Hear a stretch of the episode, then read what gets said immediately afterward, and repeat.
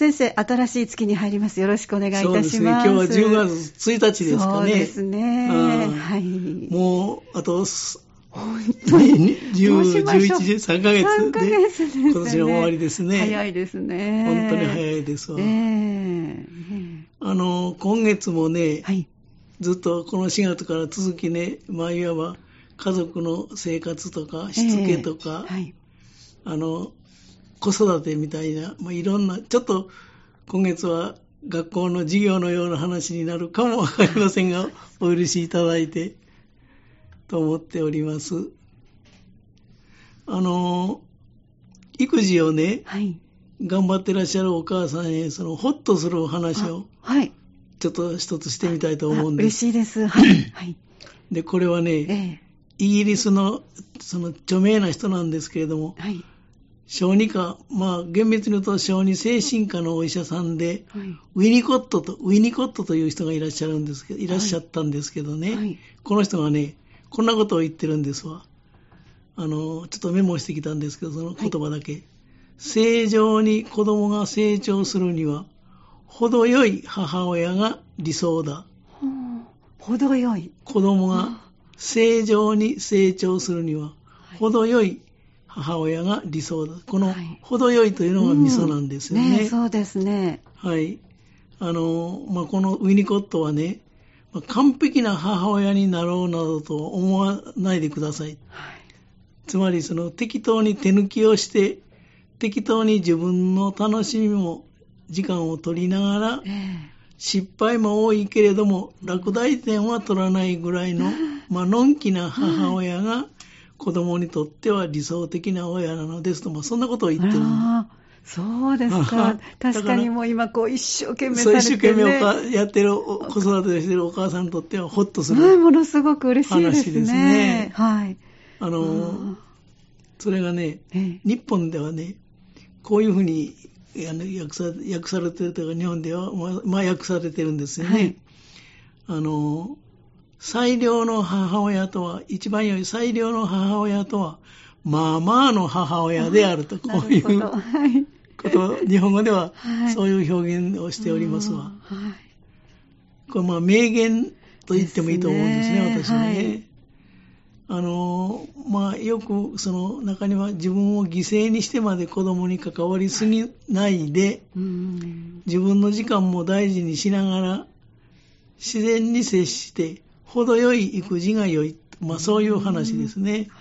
だから点数で言いますと、60点ぐらいかな。ああ、いいですね。もう70点だったらちょっとできすぎるかもしれません。あら。ということですよね。そうなんですね。これが、まあ、結果的には一番良いお母さんというのは、ウィニコットの説なんです。その、その、それが一番いいお母さんというところも救いになりますね。そうですね。それでもいいではなくて。そうです。それが一番。これが一番子供にとってはね。で、それの説明をね、はい、ちょっとしてみたいと思うんですけどね。お願いいたします。ユニコットは先ほど言いましたように、最良の母親とはまあまあの母親であるという言葉に関連して、こんなことも言ってるんです。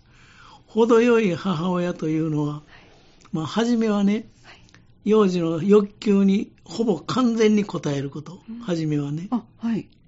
で、やがて時間の経過につれてということは、子供が成長するにつれて、母親がいなくっても、なんとか一人で生きられ、生きられるというか、いられるようになってきたら、はい、子供への対応を少しずつ減らしていく、はい、こういうお母さんのことであると、これが説明なんですね。はい、で、程よい母親というのはね、原語ではね、good enough mother, good enough はい。感覚でなんかわかりますね。はい、 good enough。ベストでないですね。ねそうですね。程よいという意味。これを、まあ、言語ではグッドイナフマザーと言ってるんですけど、はい、ベストでなくていいということですね。そういうことですよね。で、初めはね、一生懸命関わる、小さい間は、はい、で。子供が一人でいられるようになったら、少しずつ、その、減らしていく関わりをね、対応を減らしていくと、これがあの、一番良いお母さんだということです。はい、つまり、初めはしっかり子供に関わって、子供の成長するにつれて、だんだん、まあ、離れていくというのかな。手を抜くというお母さん。そういうことができるお母さんが、程よいお母さんということになるんでしょうね。で、これね、この意味を考えてみますとね、はい、お母さんの子供を育てる力と、子供自身の中にある育つ力、お母さんの育てる力、子供のうちにある育つ力、この関係について見てみたら、こういうことを言えるんではないかと思うんです。あの、0歳から3歳ぐらいまでは、育てる力の方が、育つ力よりも大きいというのが、一生懸命、とにかく、子供、幼児の欲求に完全に応えることで。で、4歳から6歳ぐらいになりますと、育てる力と子供の中にある育つ力とが五分五分イコールぐらいだ。はい、だからちょっと手抜きができるわけですね。うん、で、7歳以上になりますと、育てる力よりも自分、子供自身が持っている育つ力の方が大きい。だからお母さんはもうあんまり関わる必要がないというのか、はい、適当に手抜きができるというかな、そういうことになるんではないかと思うんですよね。で、この程よいというのが味噌だというのは、そういう子供の成長につれて関わり方をだんだんと離れていく関わり方を話していくというのかな。減らしていくということが大事なんですよね。それにはそれなりの意味があるんですよね、またね。でね、つまりウィニコットの言わんとするところは、乳幼児と幼児期の前半は、親が子供の欲求に十分気をつけて、積極的に子供に関わることが大事なんですね。で、幼児期の後半になると、子供の中から伸びてくるものを見極めながら、まあ、構いすぎないというのかな、育児。はい、むしろ少し離れた育児を心がけるということがいいんだということが言いたいと思うんです。うん、で、この意味はね、どういうことかと言いますと、母親に絶対信頼しなければ生きていけない乳幼児期は、まあ、赤ちゃんの欲求をほぼ完全に満たすことが大事なんです。ここでその親子の愛着が生まれるわけですよね。で、幼児期になって少し子供の欲求を、子供が大きくなりますとね、子供の欲求を完全に満たしてしまうことになりますと、欲求不満を体験できなくなるんです。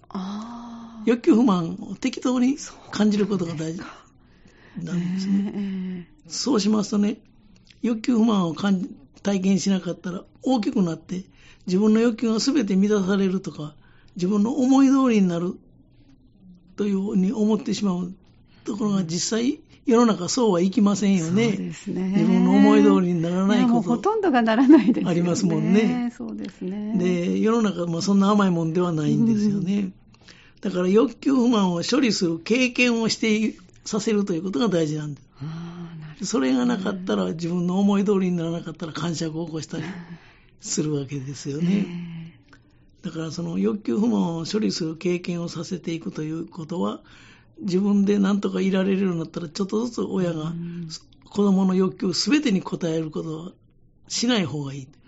ということです。まあ、命に関わることは別ですけどね。はい、で、その後の人生で出くわすその課題とか問題に対処できなくなってしまうんです。お母さんが全てその欲求を満たしてしまいますと、欲求不満を体験しなかったらね、つまりその、よく転ばぬ先の杖なんて言葉ありますよね。はいはい、こういう子育ては、その子の成長を、まあ、阻害すると言ってもいいかもしれませんですよね。あの、適当に欲求不満を感じさせるのは、その、程よいお母さん。程よいお母さんというのは、そういう意味だと私は解釈してるんです。多分、はい、あの、もっと言いますと、ウィニコトというのは、はい、正常に子供が成長するには、程よい母親が理想だと。で、日本語では、最良の母親とは、まあまあの母親である。こういう役をつく当ててるんですけどね。そういうところに、その意味が、まあまあという、程よいということの意味があるんだろうと思うんです。じゃあ、本当に乳幼、乳児、幼児期の初めは、やっぱりしっかりと答えるというのは、これはもう間違いないわけですね。そうですよね。で、そそういうことを考えますとね、はい、結局、欲求不満が人を成長させるということにもなりますその欲求不満の体験が大切というのはちょっと思いませんでしたね。そね。えー、それを見ること、それが言いたいんだと思うんですよね。えー、でこうしてみますとね、子供が小学校に入学してから、はい、子供の育つ力を信じて、成長を見守るという姿勢が良いということになるんではないかと思いますね。これがウィニコットの言う程よいお母さん、つまり理想のお母さんということになるんではないかなという気がしますわ。で、まあ、平たく言いますと、子供が一人で生きて、子育てというのは子供が一人で生きていけるようにするということなんですけれども、子供が一人で生きていけるようにするには、適当に育ててくれるというのかな、はい、適当こそ最高の子育てということが、まあ、結論になるんではないかなと言いますね。うん、そうなんですね。だからなかなかウィニコットはその小児科の精神科医として、そういうことを体験あの小児科として感じてるんでしょうね、おそらくね。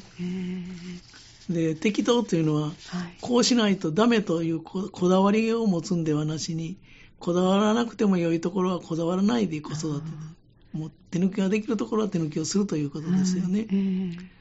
で要するに赤ちゃんというのはお母さんの不適切あるいは不手際な対応にさらされることを通してですわ、はい、不手際なあるいは不適当な対応にさらされることを通してこう赤ちゃんとか幼児が自分は万能ではないということを知ると同時に、母親の世話もお世話も完璧ではないということを知ってくれる、知らせるというのかな。こういう現実に出会わせることが大事なんですよね。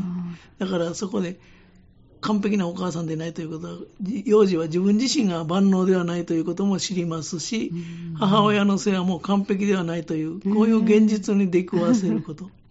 つまり、欲求不満、フラストレーションを体験させることですね、これがね。それがその子の成長にとって欠かせない、まあ、プロセスであると。はいまあ、そういうことが言えると、これがウィニコットの言い方なと思うんですよね。そうですか。で、もうちょっと続けますとね、はい、まあ、世間では完璧であるということとか、あるいは相手のニーズに必ず応えること、うん、答えてもらうことは良いということをよく言いますよね。はい、現実の世の中ではそうはいきませんよね。他者に対していつも完全に対応することはできませんし、また逆に完璧に対応してもらうこともできない、ね、ということですよね。はい、つまり私私たちはこのほどほどでしかないということ、いうことですよね。ウィニコットのことが分かりますと。だからニーズに応えきれないし、答えてもらえないことがあるという、この現実ということを幼児期から知らせること、知ること、これは欲求不満を体験させることの裏返しということになりますね。で、こういう体験を少しずつこうしていくことが大事なんですよね。で、これは子育てだけではなしに、人間関係でも全てにおいて大事なことだと言えると思うんですよね。で、ウィニコットの考えを人間関係、将来の人間関係に当てはめても、ニーズに応えられませんし、答えてもらえることも完璧ではないということを小さい時から体験させるということの大事さだと言えると思うんですよね。でこれがウィニコットの、あの、もっぺん言いますと、あの、日本語では、日本の訳としては、最良の母親とは、まあまあの母親であると、そういうことなんだから、本当にもう自分を犠牲にしてまで関わる必要はない。お母さんはお母さんの楽しみもあっていいわけで、ということになると思うんですよね。で、これで今週は終わり。はいありがとうございました。じゃあまた来週もよろしくお願いいたします。はい、ますありがとうございました。この時間お話をいただきましたのは、港川短期大学元学長、社会心理学ご専門の大前守先生でした。来週もぜひお聞きください。